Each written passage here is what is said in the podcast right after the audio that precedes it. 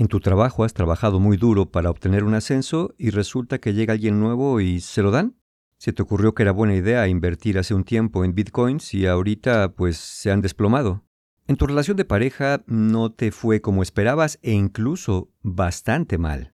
Ese amigo o amiga que tenías que le hiciste un préstamo de dinero nunca te lo pagó y parece que ya hasta dejó de ser tu amigo. Tú pensabas que este año iba a ser tu año y resulta que desde que comenzó la pandemia o quizá desde antes, nada más no has visto tu buena suerte. Razones sobran para poder decir que te sientes amargado o amargada. Eso sin contar que ya vienen las fiestas decembrinas y la verdad, eso de las posadas te pone muy mal, tú te quisieras dormir el 12 de diciembre y despertarte después del 6 de enero para descansar, pero también para no enterarte. Y todo mundo te dice que estás amargado, que no seas así, que hay que disfrutar la vida, que decores la casa, que conviertas tu casa en la casa de Santa Claus, que celebres, cantes villancicos y tú nada más no lo soportas. ¿Te estás volviendo una persona amargada? ¿O simplemente hay cosas que no te gustan por más que tengas razones para poder quejarte? De eso vamos a hablar en este episodio. ¿Qué es estar amargado? Y si sientes que lo estás, ¿qué se puede hacer? Así que, sin decir más, comenzamos.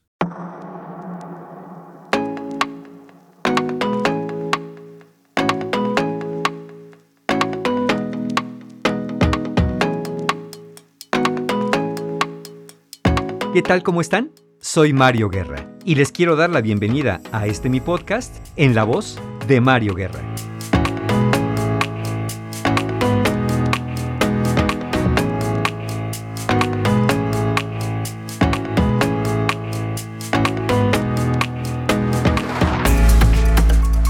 Sentirse amargado es típicamente una consecuencia de la ira y la tristeza acumuladas como resultado de experiencias pasadas.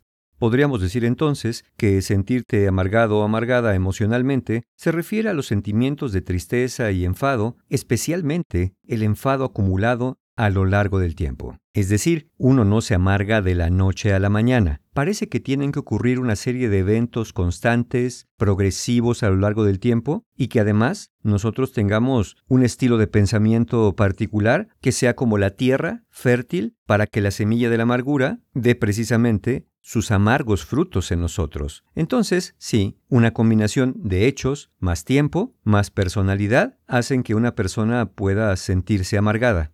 Y lo peligroso, si me permiten decirlo así, es que esto de la amargura efectivamente es como el crecer de una planta. Lo va haciendo poco a poco, de pronto parece que no crece tanto, y una mañana cuando amanece te das cuenta que ya llegó hasta el techo. Es decir, va ocurriendo lenta pero sostenidamente si no haces algo por detener ese crecimiento. Pero aquí hay una pregunta muy propia para estas épocas decembrinas. Si no te gusta celebrar Navidad, si no te entusiasma el Año Nuevo, si no decides decorar tu casa hasta los dientes con la última de las luces del universo para que todo brille como si verdaderamente fuera la constelación de Orión, si no quieres poner arbolito, nacimiento, corona de adviento o lo que sea que la gente ponga en estas épocas, ¿eres ya una persona amargada? Bueno, evidentemente no necesariamente. Y aquí hay un buen parámetro para saberlo, particularmente con estas cosas decembrinas. Por ejemplo, antes te gustaba decorar, lo disfrutabas mucho y de un tiempo para acá como que ya le perdiste el gusto? Si es así, a lo mejor si algo ha estado pasando, donde ahora aquello que te gustaba tanto, ahora no lo puedes ver ni en pintura. Otro elemento, en tu familia se acostumbra generalmente que todo mundo decore, todo mundo celebre y todo mundo es un cascabelito en estas épocas, y además tú creciste y te desarrollaste en ese entorno festivo. Si sí y ahora no quieres celebrar, probablemente algo esté pasando. Lo que quiero decir con esto es que si francamente a ti la Navidad nunca te ha llamado mucho la atención, que si cuando eras niño o niña, bueno, eso es natural que tengamos esas ilusiones, hay personas que ni en esas épocas, pero si más allá de la infancia, la niñez, Después te diste cuenta que no, no era lo tuyo esto de los festejos, posadas, brindis, celebraciones, bailes y villancicos. Bueno, no necesariamente eres una persona amargada, simplemente no te gustan estas celebraciones. Pero cuidado, una cosa es que no te gusten y otra cosa es que te la quieras pasar en aislamiento. Una cosa es que no te gusten y otra cosa es que seas como el Grinch que le quiere arruinar a la Navidad a las demás personas ese sí sería un signo de estar amargado. Es decir, si a mí no me gusta, pues no decoro, si no me gusta, pues no voy a las posadas, si no me gusta, pues estoy un rato con la familia en las celebraciones decembrinas, pero a lo mejor no participo en los cánticos navideños, bueno, simplemente no me gusta, pero no destruyo, pero no critico, pero no me burlo, pero no me aíslo.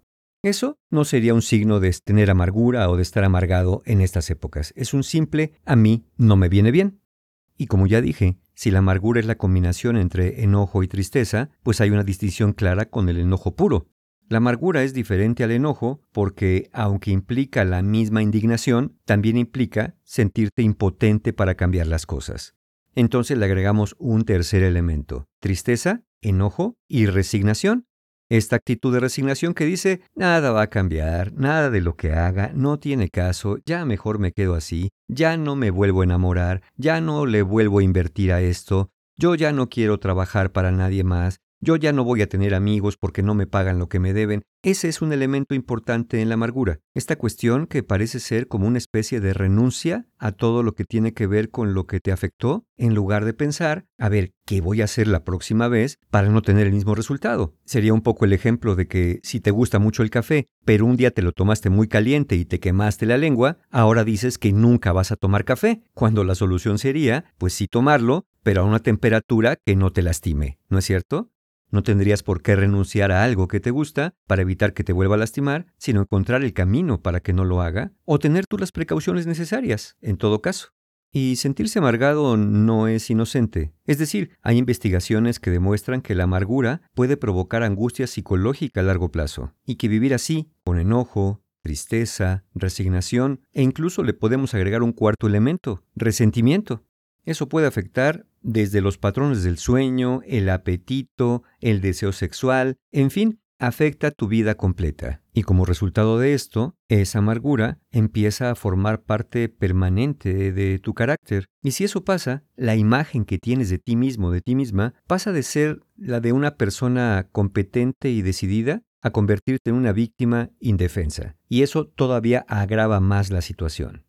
Hagan de cuenta que una persona amargada insiste en recordar y repasar todo lo que le lastimó y entonces se queda atrapado como secuestrado en ese pasado, lo cual evidentemente prolonga el dolor y sigue desarrollando creencias negativas, creencias que llevan a la persona a esta postura de víctima, a esta postura de haber sido tratado por la vida o por quien sea de manera injusta, y a sentirse muy frustrado o frustrada, porque finalmente, como dije al inicio, ha intentado de todo y nada más no ver resultados diferentes. Aunque aquí hay que preguntarnos si verdaderamente se ha intentado de todo o se ha intentado lo mismo de diferente manera, pero eso sería tema para otro episodio. Pero si la amargura es tan mala, ¿por qué se desarrolla en algunas personas? Bueno, recordarán que dije que hay un factor de personalidad que finalmente es la tierra fértil en la cual la semilla de la amargura va a dar sus amargos frutos, ¿se acuerdan? Bueno, pues los factores que pueden sostener a la amargura o darle crecimiento en nuestras vidas, para algunas personas puede ser algo que incluso le da sentido de propósito a su vida, incluso si este es negativo. Lo que quiero decir es que hay personas que hacen su misión de vida el odiar, el tener resentimiento, el contar la historia de cómo la vida los maltrató y lo mal que les ha ido. Y al final es una historia que contar, porque de otra manera tal vez no tuvieran nada que contar de sí mismos. Y entonces, de ser nadie o alguien no interesante a ser alguien que tiene una historia, así sea de victimización, pues parece ser que para estas personas es preferible tener algo que contar, es preferible tener un sentido de vida, así sea el sentido del sufrimiento. Pero también hay otro factor. La amargura es una forma de esconderte del miedo, del miedo al cambio, o mejor dicho, del miedo a no poder con el cambio, o miedo al fracaso. Si pasó algo malo, por lo que puedes estar amargado, entonces lo usas como una excusa para no intentar otras cosas. Y mejor te cuentas la historia de que tu vida hubiera sido grandiosa, de que hubieras tenido mucho éxito, si tan solo aquel horrible evento aquella horrible persona nunca se hubiera cruzado en tu vida. Lo cual nos lleva a un tercer elemento que alimenta la amargura, y es una forma de evitar asumir la responsabilidad. Es decir, el destino, la vida, el cosmos, el karma, los planetas, las galaxias, el sistema solar y los signos del zodiaco tienen la culpa de todo lo que me ha pasado. Yo no soy responsable, yo solamente he sido una víctima. ¿Cómo no quieren que esté amargado? ¿Cómo no quieren que esté amargada si todo esto me ha pasado a mí? A mí que he hecho las cosas correctamente. A mí que lo único que hago es confiar y dar amor. Bueno, entonces a lo mejor si es así y así lo describes, pues tu pecado, entre comillas, ha sido la codependencia. O al menos una confianza muy poco racional. ¿No podrá caber la posibilidad de que en cierto momento, con aquello que te pasó, ignoraste las señales de advertencia y te lanzaste, por ejemplo, a una relación imprudente? ¿No será que haber creído las promesas de alguien que no te cumplió tuvo que ver también con tu necesidad de creer algo con tal de tener a alguien en tu vida? O a lo mejor alguien te convenció de comprar algo, de hacer una mala inversión o algo imprudente porque confiabas en aquella persona. Cuando no te das cuenta que a lo mejor había otro enredo en la relación con esa persona que no es que te llevara a confiar, sino que simplemente no podías decirle que no porque te daba pena, porque te daba tristeza, porque según tú querías ayudar y no pensabas que esa persona te fuera a traicionar así. Entonces pareciera que hay personas que se niegan a renunciar a la amargura porque muy en el fondo saben que intervinieron en lo que sucedió, pero como se ven abrumadas por una sensación de vergüenza al menos inconsciente, pues entonces me quedo aquí, en este estado, en esta parálisis, como una forma de autocastigo y como una forma de prevenir que me vuelva a pasar. Pero bueno, dicho todo lo anterior, ¿cómo saber si realmente me estoy convirtiendo en una persona amargada? Vamos a ver tres señales muy concretas, además de todo lo que ya mencioné.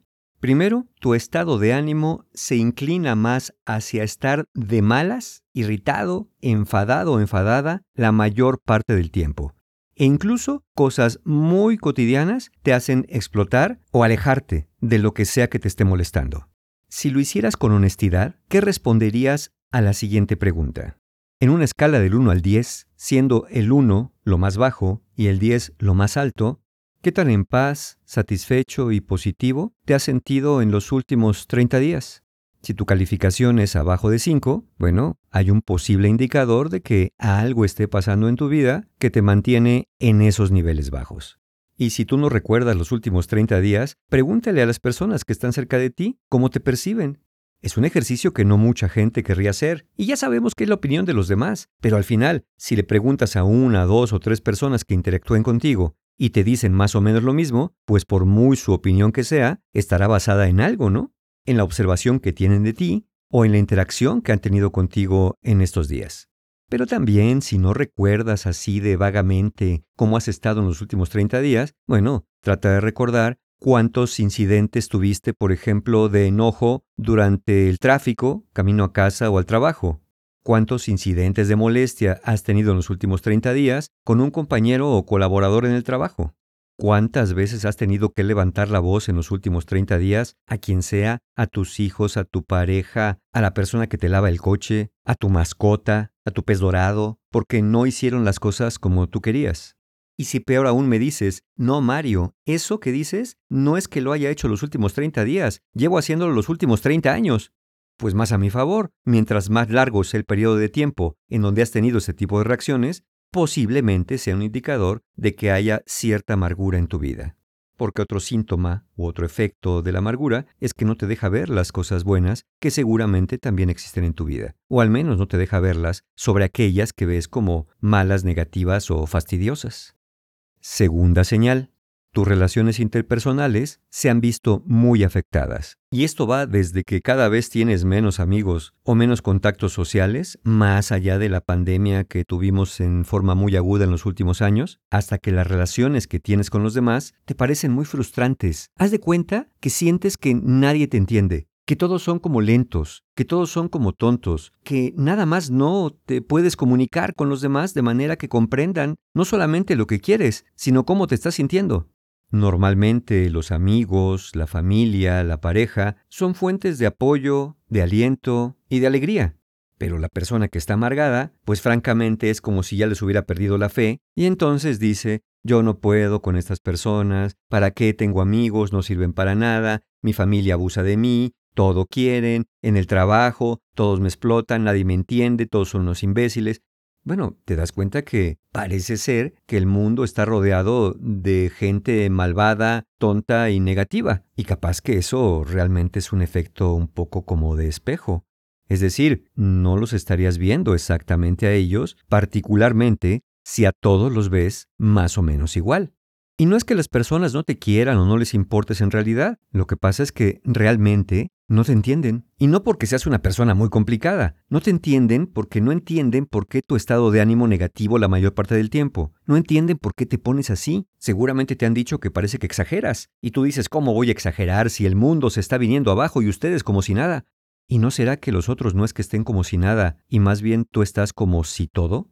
Por ejemplo, el otro día conversando con una persona en un lugar inesperado, me decía, Oye Mario, ¿y tú viste la película de Intensamente? Aquella de Disney, ¿se acuerdan? Donde estaban las cinco emociones eh, básicas representadas, la alegría, la tristeza, el enojo, el miedo y el desagrado. Y le dije, sí, sí, y obviamente la contrapregunta es, ¿tú la viste? Y me contesta sí, ¿y sabes qué personaje odio? Y yo me imaginé pues a la tristeza, al miedo, y le digo ¿a cuál? Me dice, a la alegría. Y yo así de, ¿por? Y me dijo, porque todo el tiempo está alegre, porque todo el tiempo está sonriente, porque todo el tiempo nomás va de allá para acá y me abruma, y me abruma la gente así, me abruma la gente alegre. Y yo, ¿ok? E incluso me dijo, ¿sabes qué pienso? Que esas personas tienen positividad violenta. Y yo, eh, ¿será tóxica? Me dijo, no, no, violenta, porque esto va más allá de lo tóxico. Y entonces yo me pongo a pensar, ¿cómo será una alegría o positividad violenta? Muchas veces la persona amargada, y no digo que la persona que me comentó esto lo fuera necesariamente, pero me vino a la cabeza, es una persona que suele tener envidia con aquellos que sí disfrutan de la vida, porque esa persona ya no puede disfrutar, y entonces la envidia hace eso. La envidia trata de destruir aquello que siente que no puede tener o alcanzar. Por eso les decía antes, si no te gusta la Navidad, eso no significa que estés amargado o amargada. Si te la pasas maldiciendo los árboles de Navidad, criticando a las personas porque decoran, y como el Grinch tratando de acabar y robarte la Navidad para que nadie disfrute, pues eh, muy probablemente sí. Y finalmente, tercera señal. Muy en el fondo, sientes que para ti no hay esperanza. Es decir, que nunca vas a poder sentirte feliz, que nunca vas a poder disfrutar de la vida. Y entiendo que se sientan así. Caray, sientes que todo te sale mal, sientes que nada te funciona, incluso sientes como si la vida misma te hubiera traicionado, porque a todo mundo, o al menos eso crees, a todo mundo le da lo que quiere, a todo mundo le da lo que busca, y a ti no, a pesar de tus esfuerzos, pues sí, sí, sí pierdes un poco la esperanza. Pero aquí la cuestión es que si bien eso nos puede pasar a todos cuando pasamos por lo que se llama una mala racha, la mayoría de las personas no se quedan estancadas allí. Es decir, uno se siente mal, uno dice ya para qué, no vuelvo a hacer nada, pero al poco tiempo va recobrando energía, va recobrando perspectiva y pone manos a la obra, haciendo cambios, tomando caminos diferentes, perseverando. La persona amargada ya no, ya deja de intentarlo como dije antes. Podría decirlo así en esta tercera señal, como si ya hubieran perdido la esperanza. Bueno, pero entonces, si identificamos que sí estamos teniendo estos patrones de amargura, ¿qué podemos hacer? Bueno, debo decirlo, no es sencillo, porque recordemos que la amargura no empezó de la noche a la mañana, sino fue creciendo lentamente hasta que un día la viste de frente, pero no es que haya crecido tan de repente, sino más bien dejaste de mirarla y cuando volteas ya es un árbol gigante con frutos muy amargos. Quedarte contemplando ese árbol metafórico, quejándote de él, de cómo te tapa la luz del sol, no sería la mejor solución. Al contrario, eso incrementaría tu amargura. Así que el primer paso es un plan para la acción, es decir, empezar a tomar decisiones para moverte de allí, de ese estancamiento, de ese resentimiento. Y si tienes que pasar por el perdón a otros o el perdonarte a ti, bueno, que ese sea tu primer paso si consideras que eso es lo necesario. Pero Mario, ¿cómo voy a perdonar después de las injusticias? Bueno, pues eso es lo que se perdona, errores, injusticias. Y recuerda que perdonar no es restablecer una relación con alguien o estar de acuerdo con lo que pasó, es liberarte de un estado emocional negativo para poder seguir adelante con tu vida. Ya sé que no es sencillo, pero por ahí búscate aquí en mi podcast un par de episodios que tengo acerca del perdón y de las disculpas. Igual por ahí encuentras inspiración si es que no los has escuchado. Segundo paso, no te concentres tanto en el pasado. Sí, no lo puedes olvidar y menos si fue desagradable, la memoria te jala para allá, el recuerdo te llama, pero si conjuntas con esto que dije antes, con tomar acción y moverte, tienes que mirar hacia el futuro. ¿Ya te sabes de memoria lo que te pasó? Es más, todo mundo ya se sabe de memoria lo que te pasó, pero aquí la pregunta, la respuesta que todos estamos esperando de ti, es que nos digas qué vas a hacer a continuación. Así que cada vez que te sorprendas atrapado en el pasado, en pensamientos de resentimiento y de amargura, míralos y pregúntate, ok, ¿hay algo que pueda hacer con esto? ¿Hay algo que pueda hacer para cambiarlo en el futuro porque en el pasado ya no se puede cambiar? Si sí, manos a la obra. Si no, lo que toca es adaptarte. Y si no sabes, lo que toca es pedir ayuda. Evidentemente ayuda profesional. Siguiente elemento, fíjate de qué personas te rodeas. Es que si uno está amargado es bien confortable juntarse con otro amargado, ¿no es cierto? Así pueden combinar sus amarguras y juntos odiar al mundo, a la mala suerte y a las calamidades del destino. Y no digo que tienes que buscarte amigos nuevos necesariamente. Lo que digo nada más es fíjate cuáles de tus amigos, cuáles de tus vínculos y relaciones son los que más frecuentas. Y si me dices, Mario, estoy tan amargado, tan amargada que ni amigos tengo, ¿a quién recurro? Bueno, si no es a la familia y a la pareja porque tampoco encuentres en ellos mucho apoyo o dices que no, porque a lo mejor en el fondo ni lo quieres porque precisamente estás en esta amargura, bueno, entonces ¿por qué no lees, escuchas podcast, audiolibros que te inspiren a moverte. No, no me estoy refiriendo a libros de motivación y optimismo irracional, me estoy refiriendo a instrumentos, herramientas que te hagan reflexionar y que vayan quitando de ti esa especie de óxido que se ha formado a lo largo del tiempo, ese que no te deja moverte, al menos para vislumbrar la posibilidad de levantarte de ahí y empezar a dar pasos, si quieres inicialmente lentos, pero pasos al fin.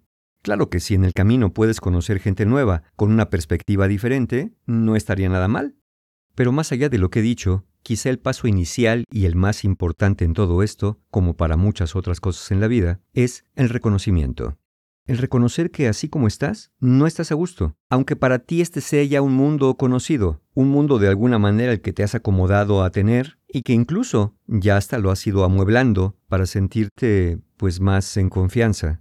No, es evidente que no naciste en amargura, por lo tanto es evidente que no tienes que quedarte ahí si identificas que estás, pero si no lo reconoces, si no te das cuenta, si dices que así eres, pues ¿para qué te vas a mover?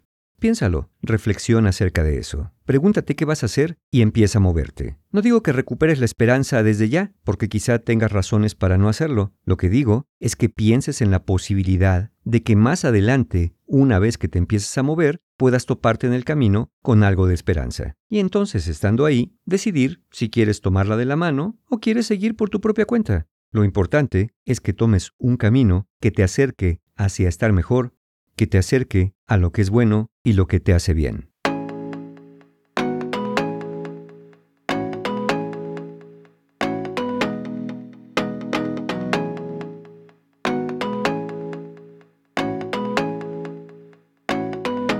El pasado no lo vas a cambiar y no todas las deudas las vas a cobrar. Nadie nos dijo que la vida fuera justa, sea lo que sea que pensemos que es eso. Entonces parece que no tiene mucho sentido invertir tu energía en ello. Y como he dicho en otras ocasiones, si se rumora que esta vida es una, pues no sé qué tan buena idea sea seguir invirtiendo nuestro tiempo y energía en algo que, por estar sentado pensando en ello, no va a cambiar. Me refiero al pasado, porque ya vimos que el efecto es abandonar tu futuro. Normalmente uno no puede estar en dos lugares a la vez, entonces cuando uno se vuelve habitante de su pasado, pues está dejando un hueco, está dejando un vacío a cada instante cuando el futuro se convierte en tu presente. ¿Nos escuchamos? El próximo episodio, aquí, en la voz de Mario Guerra. Hasta pronto.